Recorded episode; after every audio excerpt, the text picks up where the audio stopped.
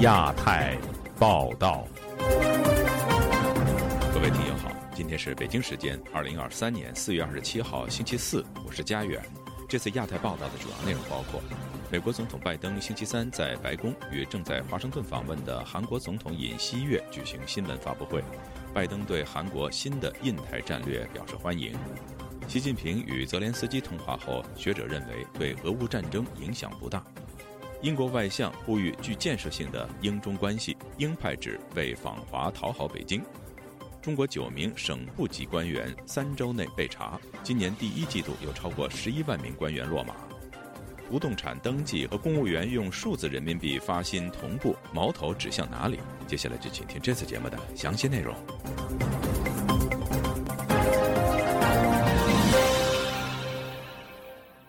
美国总统拜登星期三在白宫与正在华盛顿访问的韩国总统尹锡悦共同举行新闻发布会。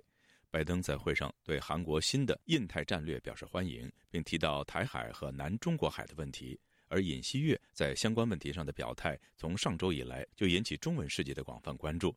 这是否意味着韩国将改变对华政策呢？以下是本台记者王允的报道。拜登在发言中指出。我对韩国政府新的印太战略表示欢迎和支持。这一战略确认了我们之间联盟关系的现状，以及我们对这个地区的愿景。今天我们讨论了促进台海和平与稳定的共同工作，并确定了在南中国海及以外地区自由航行的原则。但他并没有解释这一新战略的具体内容。尹锡悦在接下来的讲话中也没有提及与中国或台湾问题相关的话题，而把重点放在北朝鲜给韩国带来的安全挑战以及美韩军事和经济合作等方面。虽然新闻发布会的内容较少涉及中国和台湾问题，但这恰是中文舆论界从上周以来热议尹锡悦访美的主要焦点。尹锡悦上周在接受路透社采访时说。台湾问题不是单纯的中国和台湾之间的问题，而是像朝鲜问题一样超越地区层面的全球性问题。中国外交部对此表态强硬，对外称尹锡悦的说法完全无法接受。而韩国外交部则反击说，尹锡悦强调的是反对以武力改变现状的国际社会普遍原则。值得注意的是，只是到了最近一段时间，尹锡悦政府才开始改变对台湾问题的表态。美国圣托马斯大学国际研究与当代语言学系系主任叶耀元副教授认为，在台湾问题上，台海不稳定所造成的安全困境，对韩国与日本有相似的影响。中国的扩张或者台海议题的发生，任何动乱的话，其实也会大幅度影响到韩国的经经经济贸易啊。中国武断的入侵台湾，其实某种程度对韩国也会有很深刻的影响，也会导致区域的不安稳。那对韩国来说是折，这也是赔了夫人又折兵的一个一个一个状况。他当然不希望它发生嘛。但韩国对台湾问题表态的改变，牵涉的范围超出了台湾问题。甚至有人说，尹锡悦近来的一些表态说明，韩国在美中之间已经明显的倒向了美国。美国爱德菲大学文理学院院长、政治学教授王维正向本台分析说，韩国现在倾向于美国，实际上是两股力量作用的结果。他强调，美国方面对韩国是在拉，尤其是在拜登总统上台之后，印太地区还有在欧洲地区，都首先要这个凝聚跟盟友之间的一个共识。比如说美日的会谈、美韩的元首的会谈之后，都会公布这个新闻稿，就说认为台海地区的和平稳定是国际关切。哈，在另一方面，王维正认为中国方面是推的因素。因为韩国感觉中国的崛起对自身是一个威胁，王维正指出，中国和韩国的关系近年来实际上并不好。二零一七年，韩国在美国的协助下部署萨德反导弹系统，被中国认为是一个安全威胁，在中韩之间引起了很深的芥蒂。自此之后，中韩关系再也没有好过。自由亚洲电台王允华盛顿报道：俄乌战争自开打至今已经有一年多。自诩和平使者的中国国家主席习近平终于在本周三与乌克兰总统泽连斯基通话。两位领导人在通话中都谈了些什么？而这次通话又将如何影响俄乌战争局势呢？以下是记者唐媛媛的报道。本周三下午，中国国家主席习近平与乌克兰总统泽连斯基在俄乌战争开打一年多后首次通话。据新华社报道，在通话中，习近平表示，中方始终站在和平一边，核心立场就是劝和促谈。中国既不会隔岸观火，也不会拱火浇油。习近平还表示，中国即将派遣欧亚事务特别代表赴乌克兰等国访问，以寻找政治解决俄乌战争的方法。泽连斯基则感谢中方为乌克兰提供的人道援助。并欢迎中方为恢复和平，通过外交手段解决危机发挥重要作用。对于上述通话，白宫国安会战略沟通协调员科比在本周三例行简报会上表示：“美国欢迎他们通话。中国直接听取乌克兰的意见，了解俄罗斯非法而且无端无理的侵略是很重要的。如果中国能够协助创造一个从乌克兰人角度出发，泽连斯基总统支持。”并且能够持久的和平协议，美国当然会支持。尽管中国长期自称在乌俄战争中保持中立，但自战争爆发以来，习近平已经与俄罗斯总统普京对谈了五次，两位领导人甚至在今年三月与俄罗斯会面。美国纽约智库欧亚集团基金会研究美国外交政策的研究员林斯基在接受本台采访时表示，中国当局实际上较为偏袒俄罗斯。林斯基推估，习近平选择在此时与泽连斯基对话，是因为有情报显示乌克兰即将有新一轮的大反攻。习近平很可能想要在乌克兰发动新一轮反攻前，与泽连斯基重新增进关系。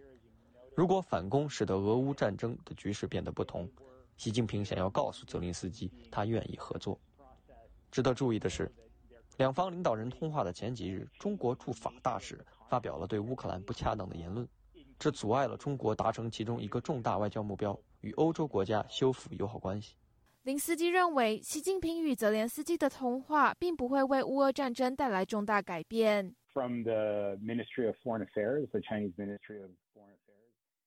从中国外交部的新闻稿来看，中俄双方谈到战争的部分并不多。看起来，中国不愿意牺牲与俄罗斯的关系，以对俄乌战争产生有意义的改变。这次通话更多的是外交意涵。中国在乌克兰有诸多利益。从零零年到二零年，中国借了乌克兰七十亿美元，也是乌克兰最大的贸易伙伴。乌克兰也是一带一路国家，因此中国希望能管理，不破坏与乌克兰的关系。自由亚洲电台记者唐媛媛，华盛顿报道。英国外相罕有的发表针对中国的演说，强调对华发动新冷战、孤立中国都不符合英国的国家利益。英国将和中国进行强而有力的和具有建设性的接触。此番言论被国内鹰派炮轰为天真和为访华而讨好北京。同一时间，有报道指，中国国家副主席韩正将赴英国出席英国国王查尔斯三世的加冕典礼。外界关注持续紧张的英中关系会否有所变化。以下是本台记者吕希发自伦敦的报道。英国外相克莱弗里周一在伦敦发表关于英国对华政策的演说，是今年以来极为罕见针对中国的英国政策表述。他事后用了大篇幅讲述中国历史，他以此强调，无论是在气候、防疫、经济还是核扩散问题上，都不能把中国排除在外，因而得出一个结论。就是英国应该和中国建立强而有力和具有建设性的接触。It would be clear 要我们向中国宣告某种新冷战，并表示我们的目标是要孤立中国，这将是清晰容易的，甚至可能让很多人满意。但这将是错误的，因为这将背叛我们的国家利益，并故意误解现代世界。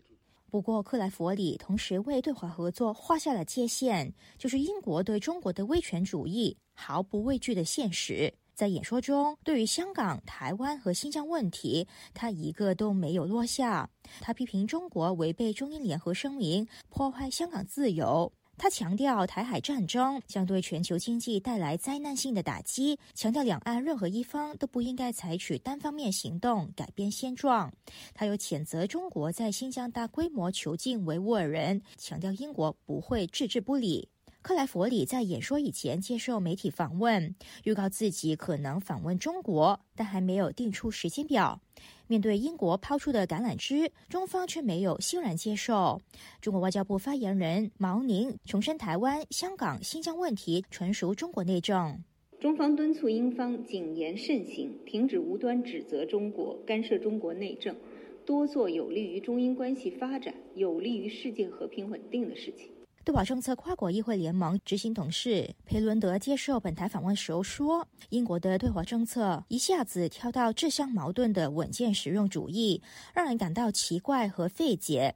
他认为这是英国对华政策的挫折。It is across parliamentary consensus across 英国国会有一个跨党派共识，就是中国是一个巨大挑战，需要我们去应对。”英国政府不去听从这个跨党派共识，反而决定加强和中国缺乏批判的接触。为何我说是缺乏批判？我们的政府并没有做出任何行动，迫使中国为违反中英联合声明负上责任。我们的政府也未做出任何有意义的行动，回应新疆的侵害人权行为。佩伦德认为，克莱佛里此番演说是会访问中国铺路。执政保守党前党魁史密斯形容克莱弗里天真，只会让中方觉得英国是个软弱的国家。而英中关系吹和风的迹象也不止于此。新闻媒体《欧洲政治》披露，中国国家副主席韩正预计将会出席英国国王查尔斯三世的加冕典礼。韩正从一八年到今年春天主管港澳事务，外界估计韩正赴英出席国王加冕典礼，将会引起在英港人的不满情绪。自由亚洲电台记者吕希，英国伦敦报道。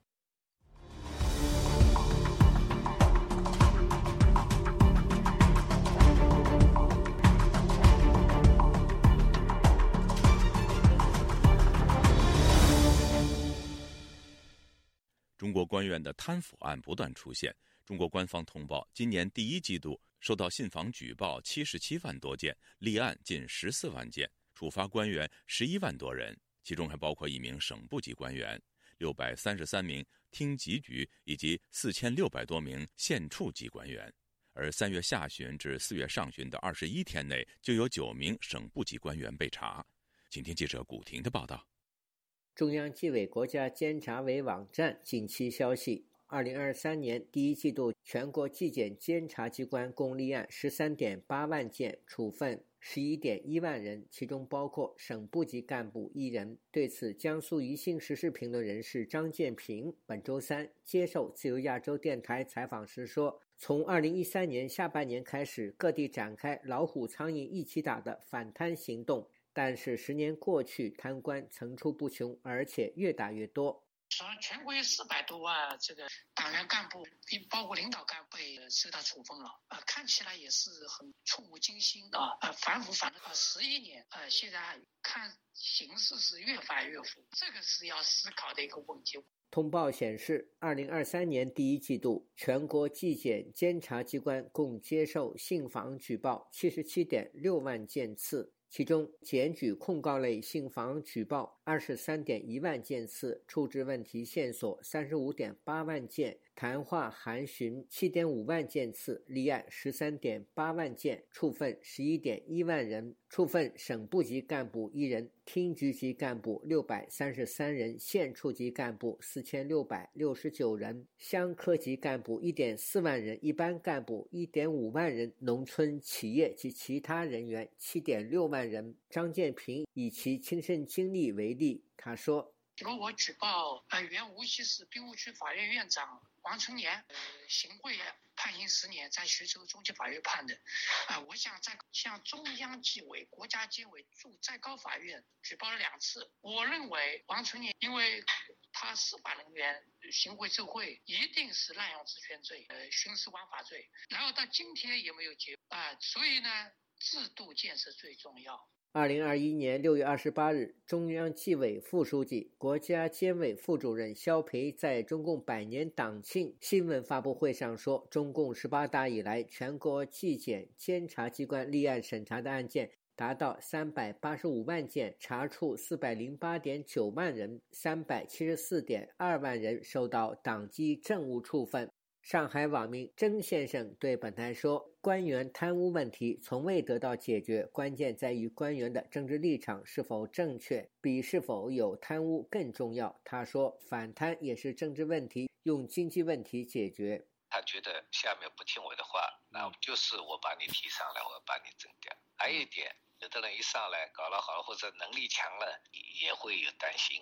现在这套班子跟前几届比，学历好好像最差的一届了。两周前，中共二十大中央第一轮巡视的十五个巡视组完成巡视进驻部署。官方通报，截至四月七日，在此前的二十一天，先后有九名省部级官员被查，其中包括重庆市原人大常委副主任、中共银川市委原书记、中共统战部原副部长。贵州省政协原副主席、山东省政协原副主席等。网民毛先生对本台说：“当局围着粪坑打苍蝇的反腐模式，解决不了根本问题。”自由亚洲电台记者古婷报道。中国连续推出加强管理动产和不动产的政策，在网上引发热议。有评论指出，不动产登记加上数字人民币同时出台，矛头指向中国富裕人群。官方想借此先摸清家底，为进一步割韭菜做准备，而且还能够进一步使全民资产透明化，有利于加强管控。以下是记者陈子飞的报道。中国政府一周之内出台针对个人资产透明化的多样新政策。继江苏常熟市发通知，从下个月开始，所有公务员要以数字人民币发放工资之后，周二再有新政策。中国自然资源部公布，将会全面实施不动产统一登记制度。官方的连番动作引起网民高度关注。不动产登记加数字人民币这组关键词成为网民讨论的话题。有网民表示，这组关键词代表中国资产透明化的时代来临，民众的私有资产。进一步裸奔，也有人预期新一波的反贪潮将会出现。美国南卡罗来纳大学艾肯乡学院教授谢田表示，对不动产进行全面登记，重点不在于征收房地产税，而是加强反贪力度的效果。因为实名登记的话呢，就会暴露这些贪官的资产，房地产是他的一个财产的一大部分。中共清查房地产重新登记，它可能会被用来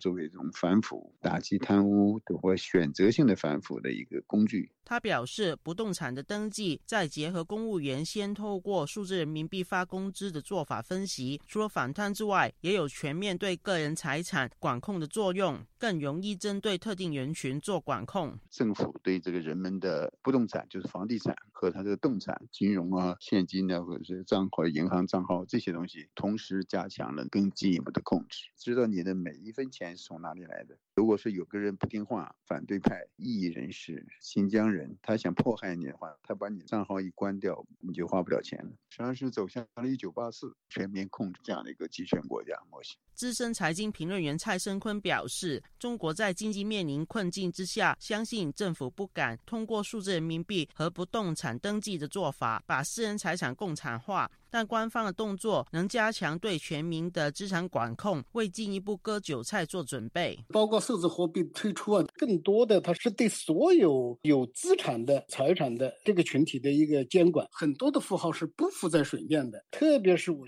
中产以上的这些富裕阶层的这个财产的监管，对财产摸底之后，结合这个人他的政治取向，就像过去划分阶级一样的分类排队，在逐步的进行管理，不排除。对，跟过去的前朝的已经获取的巨大利益的。不排除呢，通过强制性的手段没收他们的财产。经济学者施英表示，官方先推公务员数字人民币发工资，是要借用基层公务员做实验品，为政策背书，提高民众对使用数字人民币的信心，可以进一步把政策推广至房地产领域。实际上是一套政策组合拳呢，摸清家底。说现在这一步呢是在公务员试点，下一步呢我要把这个试点扩大化，就为下一步呢不动产的这个交易啊推广。数字人民币找到了一个很好的一个借口，数字人民币就堂而皇之的进入到老百姓里边，现在被数字人民币一下子给套牢了。中国政府就实现了在这个领域把老百姓的这个资产呢，被中国政府这种空头支票所掏空了。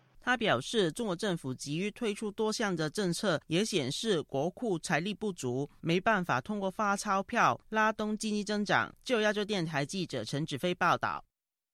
以揭露政府官员贪腐著称的湖北网络红人上官云开近日被公安带走，其后证实被刑事拘留，原因是涉嫌销售假药。详情，请听记者高峰的报道。上官云开的儿子上官许可向本台证实，父亲本月二十日在鄂州市一家茶馆被公安戴上头套和手铐带走，其后证实被以涉嫌销售假药遭刑事拘留。目前关押在鄂州市第一看守所。因为它是台湾产的嘛，这个药膏的话，在国内的多家电商上、电商平台上都是可以搜到的。各个角度来定义，它都应该是属于保健品，并不能算作真正意义上的药。而且它不是口服的，它只是外用药。然后它就就是挂个广告，然后别人需要的话就联系它就可以了。广告是在每篇文章的末尾，它会有那个图片。四月十三号、十四号这两天吧，然后就是有。两个地址是鄂州市公安局附近的人，就是通过我爸就联系我爸，就他们想买这个药膏，买完之后呢，我爸就被抓了。拘留所拒绝让家属聘请的律师与上官云开会面，公安更向上官许可口头施压。呃，拘留所接待人员他就说，上官云开是在电脑里面有特别备注，就说明令禁止律师会见的。我们就向当地的检察院起诉了控告书，然后本人和律师分别受到就不同程度的威胁。小伙子，你还年纪轻轻，前途一片光明。网络不是法外之地，在网络的一言一行都要对自己负责。有人想把这件事闹大，希望你不要参与到其中。五十七岁的上官云开曾任职官媒《法制日报》，曾著书以及在博客和微信公众号发文。公开资料显示。他的反腐文章曾震动湖北部分地区的官场，导致数以百计官员、黑恶分子被查处。关注事件的律师李庆亮推测，上官云开早已被湖北当局盯上。听说是他是一个调查记者，他所写的稿件造成几百名贪官落马。卖膏药的在中国非常普遍，但是抓他，就我推测应该是选择性报复性执法。就是严格立法，普遍违法，选择执法，他是这个套路。李庆亮认为，当局向上官云开开刀，是为了表明反腐的刀子只能掌握在当局手上，而不能由民间掌握。之所以不用常见的口袋罪、寻衅滋事把他入罪，是为了堵住舆论。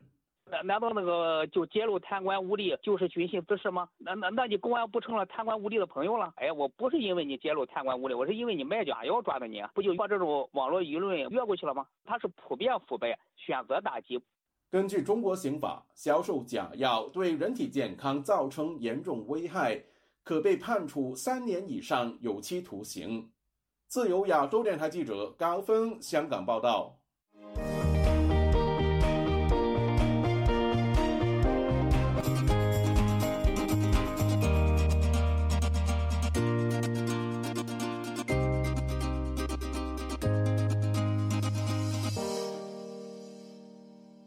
中国国台办首度证实，仍具有中国国籍的大陆配偶台湾八旗出版社总编辑富察严鹤，被以涉嫌从事危害国家安全活动遭到调查。台湾陆委会谴责中国大陆长臂管辖到台湾。